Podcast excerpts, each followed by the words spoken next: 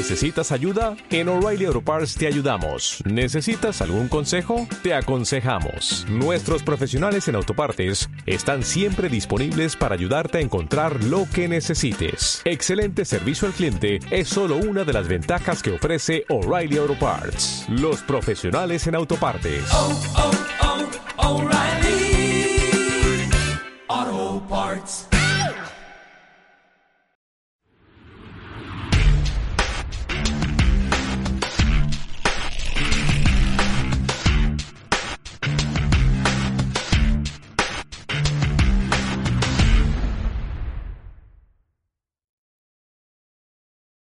¿Quieres saber qué es lo que va a pasar en el año 2050? ¿Quieres saber por qué la élite ha abandonado el año 2030 para adentrarse en el 2050? ¿Será un año mucho más terrorífico que el 30 o que el actual 2021?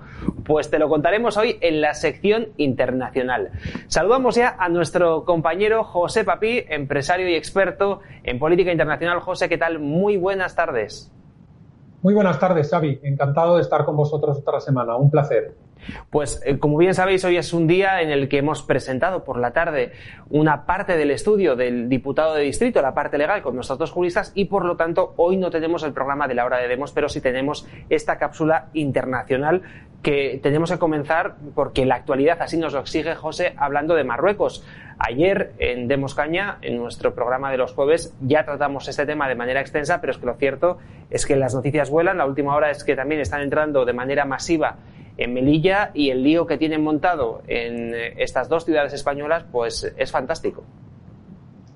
Pues sí, yo, hombre, yo creo que en el programa, en el programa de ayer de, Demos Caña, pues la verdad es que se ofrecieron criterios muy, muy interesantes y muy completos sobre cuál es el, el, origen y desgraciadamente lo que va a ser la conclusión de, este, de este desmán absoluto que está ocurriendo, teniendo en cuenta cuál es la clase política española y quiénes están ahora mismo al mando del Ministerio de Asuntos Exteriores y del Gobierno de la Nación. ¿no?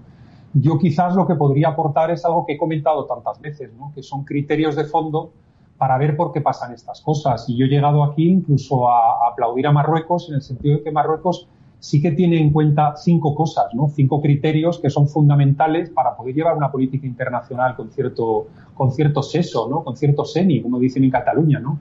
Y se nos reirá nuestro querido compañero César Bobadilla. ¿no?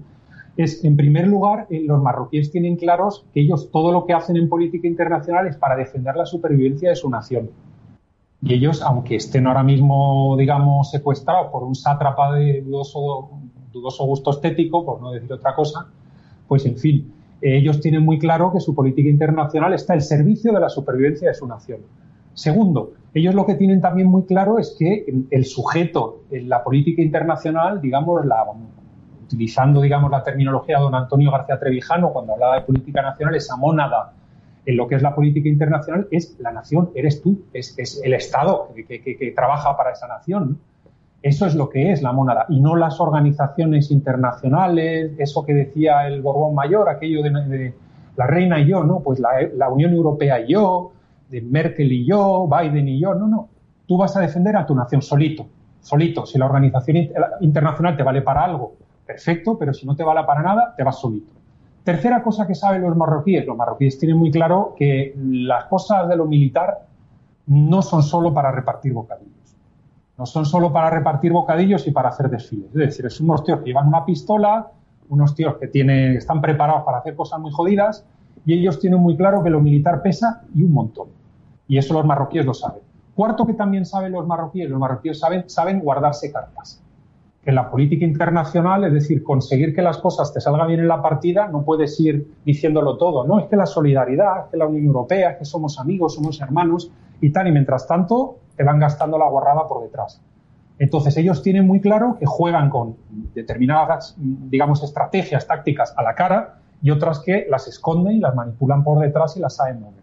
Y por último, eh, eh, evidentemente, y a pesar de que muchas veces se intenta vender ¿no? por parte de Junta Letras que no comprenden ni han vivido nunca lo que es el mundo internacional más que porque han residido en un sitio con un trabajo tres años o porque han tenido un cargo en una institución así que les mantienen una jaula de oro durante un tiempo y tal. Pero una de las cosas que es muy importante saber es que es muy raro que en política internacional haya, haya actuaciones irracionales de un país. Es decir, todo tiene su lógica. Cada uno defiende la suya, a lo mejor no es la misma que la tuya. Y los marroquíes tienen su lógica y la están defendiendo. Y entonces, eh, no quiero ahora volver a enumerar los cinco criterios, se puede echar para atrás ¿no? en el vídeo y volverlo a escuchar, pero esos cinco criterios Marruecos los tiene súper claros. Y como los tiene súper claros, pues tiene una política internacional que defiende sus intereses a muerte. Y esto es lo que están haciendo. No están haciendo nada menos ni nada más que eso. Ahí te lo dejo, ¿sabes? Pues ya quisiéramos que en España algún día tuviéramos un gobierno que mirara por los intereses nacionales. Es verdad que lo de Marruecos es el sumum, pero ya hemos tenido parecidas con otras potencias que supuestamente son aliadas y que también nos han hecho la peineta en más de una ocasión. En fin, vamos a pasar, si te parece, José, a hablar de la élite global porque parece que tiene problemas, ¿no? Yo Fíjate, hablábamos a micrófono cerrado, que los matrimonios de la élite parece que no se rompen nunca. Me estaba acordando de los reyes, ¿no? Como aparecían siempre el rey y la reina, aunque todo el mundo sabía que detrás de la cortina cada cual estaba pues con, su guardaespaldas o con, o con, su amiguita o con eh, la corina de turno, ¿no? Eh, y sin embargo siempre la, pareja aparecía junta en la institución. Oye, ¿qué ha pasado con Bill Gates? Que se ha divorciado hace unas semanas. La fundación Bill y Melinda Gates, ese reino que ha pagado toda la fiesta coronavírica antes incluso de que sucediera, ¿no? Con aquel evento 201 creo que era, esa previa que se hizo. Y fíjate por dónde que parece que este reino se está cayendo porque ha habido un divorcio fantástico y ahora no, no sé qué va a pasar con esta gente que, pagó al laboratorio de Wuhan, que pagó a todas las farmacéuticas que están haciendo las vacunas que nos van a salvar ahora en esta siguiente fase de la pandemia. En fin, José, ¿qué, pasa con la élite? Que por cierto está mirando, como decía yo al inicio, al año 2050, no al 2030. Antes era la Agenda 2030, ahora ya es la Agenda 2050. Bueno, el, el, hecho, o sea, por, por empezar con, una, un comentario simpático, o probablemente alguno de nuestros seguidores dirán de mal gusto, por la bragueta los conoceréis, ¿no? Y es que a esta gente se la conoce por la bragueta desde hace mucho tiempo. Es decir, eh, yo, cuando leí que el tema del divorcio y con connotaciones sexuales se sacaba en Zero Edge, Zero Edge es un, medio de información para inversores en bolsa, para inversores en valores, que digamos que es el equivalente o un equivalente del Financial Times o del Economist o del New York Times o del Wall Street Journal, de esos periódicos que vamos a decir que son, bueno, algunos de los que mencionan no es serio, pero que en general se tienen como por periódicos importantes ¿no? en el mundo. Pues bueno, cuando Zero Edge manda eh, una alerta que yo recibí y dice, oye, que se van a separar o a divorciar estos dos y tal. Joder, mira, se habrán peleado y tal. Me pongo a leer y al cabo de tres párrafos empiezan a hablar de la isla de los jovencitos y las jovencitas, esa que le gustaba ir a Bill Clinton, al Andrés de Inglaterra, la que gestionaba Epstein con otros y con tal y, demás, ¿no? Cuando me entero que era visitante asiduo de Epstein en unas fiestas o fiestonas que se pegaban los jueves, los jueves, perdón, en no sé qué apartamento y tal, y eso se atreve a decirlo Zero Edge, digo, madre mía, este, pues otro, otro del club, pues como, pues eso, pues es el, club que se dedica a lo que se dedica, ¿no?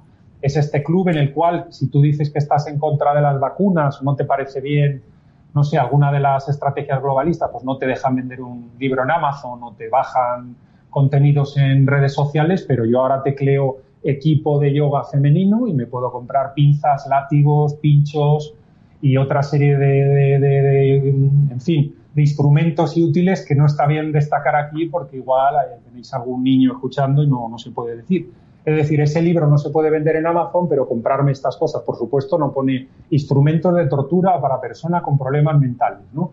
Y tío bestia que le gusta hacerlo. No, no, no viene escrito así, viene escrito, pues eso, equipo de yoga femenino, eh, el relax eh, de New Age y cosas así. O sea, todo viene colocado muy bien, pero, pero eso sí se puede vender. Y bueno, pues esta es la gente Ahora mismo, por ejemplo, digamos, apunto algo que me ha gustado de la Unión Europea, eh, bastante bueno, pues que está lanzando una investigación porque dice que Facebook, Messenger, WhatsApp, pues todo lo que maneja Facebook, está ahora mismo convirtiéndose en un, en un digamos, en un, eh, vamos a decir, en un, en un, lugar donde se están escondiendo muchos pedófilos, ha habido, ellos quieren bloquear una búsqueda de imágenes a la que tienen que tener acceso las autoridades, para ver si hay temas de pornografía infantil, están teniendo un problema con eso, la Unión Europea está investigando y tal. Pero bueno, esto es lo que le va a esta gente, esto es lo que le va al, al, Chris Cuomo este de la CNN, el hermano de Andrew Cuomo, el gobernador de Nueva York, ¿no? que tiene ahora un escándalo sexual y tal. Esto ha sido toda la vida, el hijo de Biden, Hunter Biden, que por supuesto no lo verán ustedes en ningún medio, digamos, eh, de la de la ningún medio, digamos, conocido de masas, pero eso ha circulado por internet, vamos, no es que sea él, con amiguitos, amiguitas, con drogas, con tal, todas las escenas sexuales, todo eso circula por todos lados y lo ha visto medio mundo, ¿no? Pero sí, este es el mundo del globalismo y, en efecto, están en problemas no solo porque evidentemente hay sociedades civiles que sí se están defendiendo eh, de ellos, como por ejemplo puede ser la norteamericana, lo que nos han vendido aquí en la Unión Europea y lo que nos han vendido en España los pobres juntaletras de lo que salga en, el CNN, en la CNN o en el New York Times es que lo del Trump pues ha sido pues es una pesadilla se han quitado en medio al, al malvado hombre naranja y eso ya pues eso es una arcadia no de negritos felices y de niñas que no saben si son niños binarios o binarias y ya todo ya todo es felicidad y tal. Y no la sociedad civil americana está rota a más no poder está viendo pues una presión bestial por parte de sectores conservadores, sectores vamos a decir más nacionalistas, etcétera, y bueno, pues les están empezando a crecer los enanos a esta gente. Decías lo del 2050. Bueno, en política yo lo he vivido bastante en el, mundo, en el mundo de la Unión Europea como en cuanto alargas, digamos, el horizonte de, de cualquier tipo de programa, cualquier tipo de proyectos, básicamente que ya no tiene las cosas tan claras. Por lo cual me alegro muchísimo que ya no hablen de agendas 2030, sino que hablen de agendas horizontes 2050, porque esto es un truco, súper conocido en el mundo de la política internacional, en los pasillos internacionales, que es decir, cuando tenías claro que podías conseguir algo, decías, oye, ¿para cuándo lo podemos tener? Pues mira, estamos ahora en el 2021, dos, tres años. Tú di horizonte 2025. Tú di agenda 2025 y tal, y estamos seguros de que no vamos a, a quedar mal, ¿no? Cuando no tenías ni idea decían por el 2030 y cuando ya decías, oye, que esto es un canto, canto de sirena demoscópico, lo haces, quedas bien, consigues un poco que las encuestas y un poco la opinión pública se ponga de tu lado y tal, pero no tenemos ni la idea de si vamos a tener el dinero, de si vamos a tener los medios, de si esto se puede sacar desde el punto de vista regulatorio, legislativo y tal. Tú di 2050 y ese es un truco viejo. Entonces, mm, yo, al contrario, no creo que esto sea una muestra, si lo piensa alguna gente creo que se equivoca, no creo que sea una muestra de que esta gente va a dominarnos los próximos 30 años y tal, sino todo lo contrario. Que se están dando cuenta que esto va para largo porque les están mordiendo, como hacen los perritos, en los pies, en los dedos de los pies, y se les están poniendo las cosas jodidas, ¿no? Y bueno, pues sí, ahora mismo, pues sí, eh, yo la llamaba en inglés, cuando hablaba con amigos que, utilizamos esta lengua para, para comunicarnos, llamaba la, la, isla de Bill. Y fíjate, yo lo decía por otro Bill, pero también vale para este Bill. O sea que, en fin, no, pues sí, pues es que esta gente, esta gente es lo que hay y, y, y es lo que tenemos ahora mismo en la mesa, ¿sabes? Ahora que hablábamos de la élite y de esa Arcadia feliz que supuestamente los medios de comunicación nos dicen que es Estados Unidos, con el abuelito tan tierno y tan fantástico que es Joe Biden, oye, ¿qué ha pasado en Estados Unidos? Porque ha tenido ya varios líos este señor.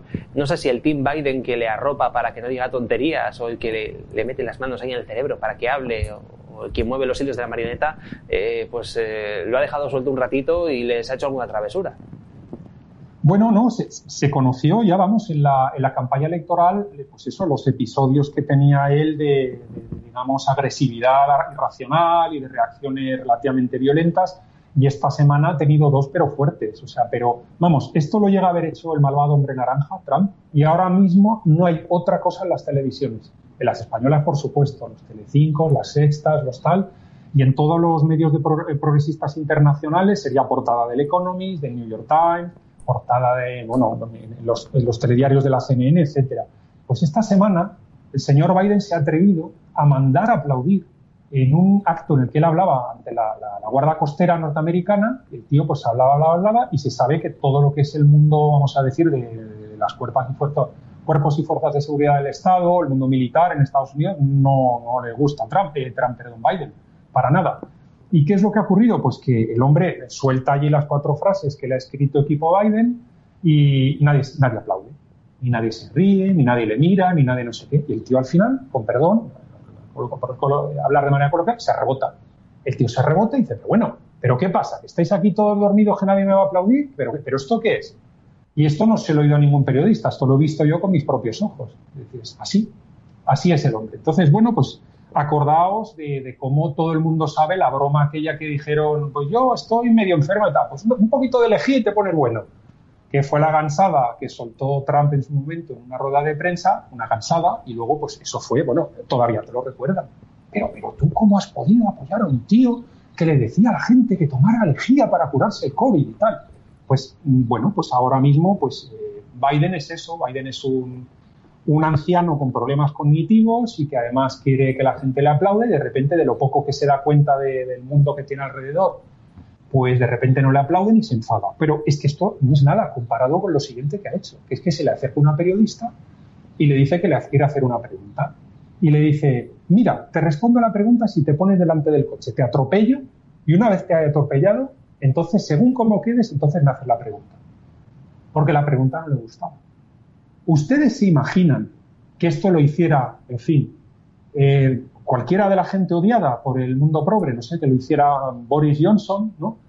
O que lo hiciera, pues no lo sé, Trump en su día, o que lo hiciera pues algún representante de la derecha española que tiene, mucho odio, tal, pues imagínense, imagínense lo que pasaría si se llega a ver dicho esto. El vídeo está en YouTube. Lo pueden mirar ustedes, lo entiendo que lo acabarán borrando, por obvio, o sea, y, lo, van a ver ahí, lo van a ver ahí y, vamos, literal, yo es que me lo volví a poner, eché para atrás. Un momento, José, te has sentado mal la cervecita. Me lo vuelvo a poner y no, eso es lo que estaba diciendo.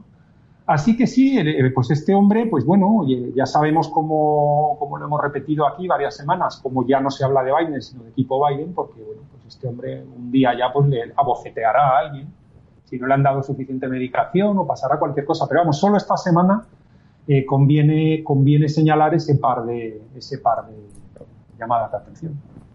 Pues volvemos hasta el lado del charco, si te parece, José, y hablamos de la Unión Europea, elecciones en otoño en Alemania y parece que la pre-campaña electoral ya empieza a animarse un poquito en el, en el país. Sí, y es que sabemos que Alemania, Alemania y la política internacional es como decir yo y, y bailar ballet, ¿no? Es algo que no puede ser, no puede ser, y entonces pues Alemania pues eso sigue pues dando esos, esos, está en búsqueda de su destino desde 1870 y no sé cuánto, lleva montados ya más cristos que, que, que, que no se pueden montar más porque no es posible con el tiempo que ha pasado. Y bueno, pues ahora mismo nos enfrentamos a que eh, tenemos que ver quién va a llevar los destinos eh, de Alemania a partir de este otoño, ¿no? Si una suerte de de respingo, respingo masculino de, Angela Merkel, que es Armin Laschet, es una suerte así de, Rajoy, así un tío poco que podría continuar la cosa y entiendo que podría vivir en ese mundo, en esa matrix contradictoria de amamos a los chinos, queremos que los eh, norteamericanos nos paguen, odiamos a Rusia pero hacemos negocios con ellos en el Báltico con el gasoducto, es decir, vivir la Unión Europea para mí, solo para mí, para todos mis compañeros, cuando mis compañeros son, y si puede ser nadie, y en un momento dado a lo mejor los franceses, en fin, ese mundillo en el que viven los alemanes, ¿no? Y ahora mismo pues la cosa está complicada porque, porque Annalena Baerbock, la, la representante de los verdes, está empatada con la CDU. Tenemos a los socialistas, están con un 25% de intención de voto, tenemos ahí ya muy alejados a los socialistas, a la SPD con un 15%, tenemos a los liberales y Alternativa por Alemania, los nacionalistas con un 11%, los comunistas con un 7%, si no me acuerdo mal, la última estimación que creo que es de hoy o de ayer. Y bueno, eh, ahí están, está la cosa muy, muy peleada. Y es que como ganen los verdes, pues digamos, se va a insistir en esa agenda 2030 pasada Agenda 2050, ¿no? La cosa se va a poner entretenida.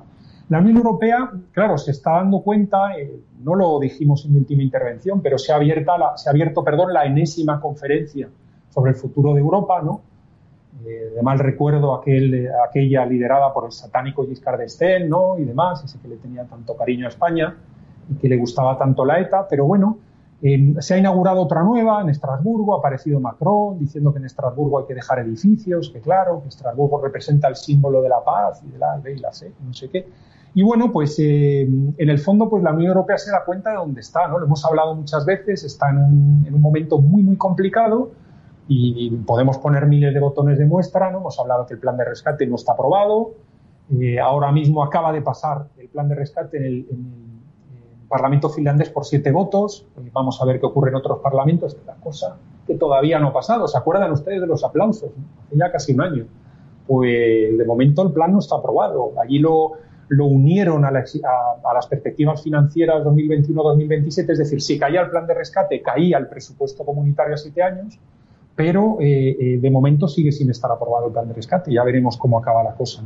Pero bueno, sabemos eso, que es un botón de muestra de cómo está la Unión Europea, o que, por ejemplo, hoy un chino pueda tranquilamente viajar, eh, pues no sé, desde China hasta, hasta Madrid o desde China hasta París, sin ningún problema, sin ningún PCR y sin nada de nada, tranquilamente, y sin embargo, pues que ustedes, señores, eh, señores y señoras, todos los que nos siguen, pues no puedan ir, no puedan ir a, a, París sin hacerse 37 PCRs o no se puedan montar un avión o lo que sea. Es decir, estamos en esa locura, en esa locura y bueno, pues la Unión Europea, eh, ahora mismo la Unión Europea va a ser eh, como, como Rocky cuando las películas de Rocky, ¿no? Que le han dado los cuatro palos, parece que se va a caer tal, al final siempre gana, ¿no? Sabes que es mentira la película al final le va a ganar por muy grandullón y muy fuerte que sea el otro.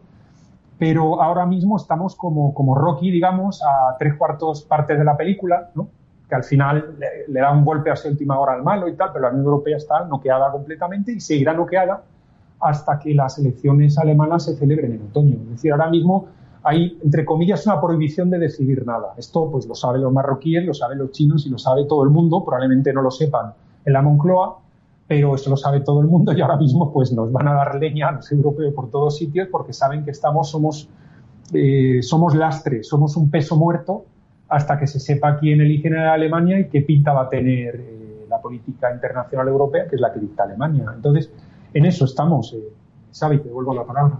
Pues si te parece, José, a modo de cierre, después de estas grandísimas noticias sobre nuestro futuro cercano, vamos a hablar hoy nos vas a recomendar una, una religión, que es la, religión hindú. Bueno, mejor dicho, nos vas a recomendar que estudiemos una parte de, esa religión, cada cual que crea lo que quiera. Pero es la, la religión hindú porque hay un youtuber que tú sigues que ha hablado de un momento clave en esta religión. Desde luego, desde luego, ¿no? Y es un youtuber de estos que es youtuber de verdad, ¿no? Youtuber de los que le cierran el canal habitualmente y de los que se meten broncas habitualmente porque toma, eh, toca temas muy complicados. Eh, y bueno, pues eh, básicamente. youtuber, este José, por si hay alguien que lo quiere seguir? Bueno, se llama el, Palomo Negro de Black Pigeon. De Black Pigeon en inglés, el Palomo Negro, Félix Rex, lo llaman en algún sitio y tal. Lo han acusado de todo a este hombre, como corresponde a cualquier tío que diga algo. Y, bueno, pues es, la verdad es interesante porque el hombre habla del Kali Yuga. El Kali Yuga es una era, una era que, de la, digamos, es una era cósmica de los hindúes, ¿no? Que se, creo que la llamaban los hindúes la era de la riña o la era de la riña y la hipocresía. Eh, es, una, es una era, digamos, pues de bronca, por decirlo así. Y en la que se personifica, se aparece el demonio Kali, ¿no? No sé si el demonio Kali es pues no sé, Bill o alguno de los Viles o quién es. Pero en fin, el demonio Kali, el demonio Kali pues era un tipo que es hijo eh, de la ira, que era su padre, de la violencia, que era su madre, y que luego además tiene una relación incestuosa con su propia hermana para dar a luz a dos nenes, uno se llama miedo y otro se llama muerte. O sea, imaginaros en la cosmología hindú qué momento, ¿no? Es el momento de todo el mundo a palos, todo el mundo peleándose, la oscuridad, ¿no? Es que esto es como cuando el señor oscuro, ¿no? El señor de los anillos, pues viene y dice, se acabó, a por los hombres y los enanos esto de las narices se me están tocando aquí, esto no puede ser, venga, por ellos. Y lanza así la oscuridad y todo tal, pues es un poco el comienzo de esa era. El que quiera, pues que lo investigue con detalle, aquí lo decimos con palabras llanas y demás. Pues bueno, es que el Palomo Negro, el youtuber, ha situado el comienzo del Kali Yuga, creo que con cierta, con cierta sorna, evidentemente, lo ha situado en España. Y lo ha situado en España porque Twitter le ha cerrado la cuenta a un político de, creo que es de Vox, y eso es irrelevante, un político que dijo, pues eh, no sé qué tío se había quedado embarazado, y no me estoy equivocando, o yo, tío, embarazado, y el tío respondía, pero coño, si los hombres no se pueden quedar embarazados, si no tienen útero y tal. El tío respondió así tal, y Twitter le ha cerrado el canal por, por odio y por no sé cuánto. Esto se ha visto reflejado en la prensa norteamericana y el youtuber este, el Palomo Negro, inmediatamente ha dicho, coño, estaba buscando yo el día que empezaba el fin del mundo, por decirlo, digamos, la manera en la que nosotros entenderíamos a qué etapa nos estamos refiriendo, y dice, el Cali ha comenzado. O sea que, bueno, pues España en esto ha retomado el protagonismo internacional ¿no? que tuvimos durante cientos de años y que tanto hemos expuesto aquí en tantos programas de demos, pues parece que lo eh, recuperamos para mal, ¿no? haciendo el idiota haciendo el idiota, pues... Ahora que hablabas precisamente de este pasaje, me estaba acordando de una película de los Monty Python, La vida de Brian, no sé si, si la has visto, pero hay una escena que además si la buscan nuestros seguidores en Internet la van a encontrar de una manera muy sencilla, donde eh, se reían precisamente eh, de algunas reivindicaciones que ya en aquel entonces empezaban a escucharse quizás de manera muy marginal, ¿no? Y aparece un señor que dice, eh, yo quiero tener hijos, y le dice otro, pero si tú no puedes tener hijos, eres un hombre, yo quiero ser mujer, quiero tener ese derecho, bueno, porque tenga el derecho aunque no pueda tener los hijos. Y hemos visto que eso que era una comedia y que lo ponían casi como una parodia que jamás ocurriría, pues oye, ya, ya está, ya está, ya ha llegado. Pues nada, pues sí, pues digamos que, por, hacer un símil con las religiones, que los Monty Python fueron los profetas del Kali Yuga y Twitter es el, es, el digamos, el, el, emisario divino, ¿no? Que nos envía, nos envían los dioses hindúes aquí a la Tierra y pues eso, pues ahora como se dedican a cerrar cuentas, es decir, puedes encontrar decapitaciones y otras barbaridades que todavía las encontraría en YouTube y en Twitter y en no sé qué, de las burradas que hacen islamistas aquí y allá, y, bueno, a mí en, cierta época de mi vida que tenía que viajar mucho a esas zonas, pues bueno, tenía que estar muy atento a lo que pasaba para ver qué tipo de seguridad necesitabas o no. Y bueno, pues eh, con lo que te encuentras es eso, de que ahora mismo, pues bueno, pues sí, hay algunos que piensan que el Kali ha comenzado y además ha comenzado en España. ¿no? Bueno, volvemos a la palestra internacional y no por bien. ¿no? Ahora mismo ven que nuestras fronteras pues, son un cachondeo, que puede pasar el que le dé la gana, y también ven pues eso de que aquí Twitter o no Twitter se puede cachondear de quien quiera en cualquier momento. Pero eso sí, señores, métanse ustedes en Amazon y cómprense los instrumentos de tortura que quieran, que eso no hay ningún problema. Escriban equipo de yoga femenino, equipo de relax femenino, y ahí tienen ustedes todo lo que necesiten para ser unos sádicos y unos animales. Pues hablando de sadismo, José, yo le voy a dejar un pequeño encargo a los periodistas que puedan estar con Joe Biden, volviendo otra vez a nuestro amigo Joe, y les voy a pedir, por favor, a esos periodistas que le pregunten a ver si un hombre puede tener hijos y a ver qué es lo que pasa. O sea, ¿qué te parece? Hombre, esa sería la, pregunta adecuada para, hacerle, a ver qué es lo que responde y como responda que no puede ser. De hecho, le tendríamos que lanzar hoy una llamada a todo el periodismo español a ser solidario, digamos, con, eso de la, de la, libertad de expresión y ser solidario con la gente que le cierran sus canales y que hagan esa pregunta a todos los políticos españoles. Hoy, mañana, pasado, el fin de semana, cuando quieran, que hagan esa pregunta a todos los políticos. Oye, los hombres pueden tener tal y que te respondan, pero hombre, estás tonto, pero tíos no tienen útero, pero ¿esto qué es? Y en ese momento, pues tendrán que cerrar el canal de Telecinco, de La Sexta y de no sé qué y de no sé cuánto. Pero ya verán cómo de esto no se atreven. Qué peligroso se ha puesto al mundo, José, cuando no se puede ni siquiera preguntar si los hombres pueden o no tener hijos. Madre mía. En fin, José, como siempre, muchísimas gracias por haber estado con nosotros. Nos vemos dentro de siete días. Cuando queráis, un placer siempre estar aquí en Nosotros cerramos aquí esta sección internacional a modo de cápsula y te recordamos que si quieres seguirnos lo puedes hacer a través de YouTube, Facebook, Twitter. Estamos en todas partes. Busca Demos Libertad y ahí encontrarás los mejores criterios para comprender la realidad. Como decimos siempre, es la mejor herramienta para que puedas llegar a la verdad, a saber qué es lo que ocurre en el mundo. Por eso te decimos siempre que nunca te fíes de lo que veas en la televisión, en los periódicos, de lo que escuches en la radio, ni siquiera te fíes de nosotros. Insisto, somos una herramienta que da criterios para comprender la realidad. Lo único que te pedimos siempre es que te enamores de la libertad. Eso es algo indispensable para tener una vida plena. Cerramos aquí este programa, como siempre, gracias a nuestro compañero César Bobadilla que ha estado en los mandos técnicos. Nos vemos la semana que viene.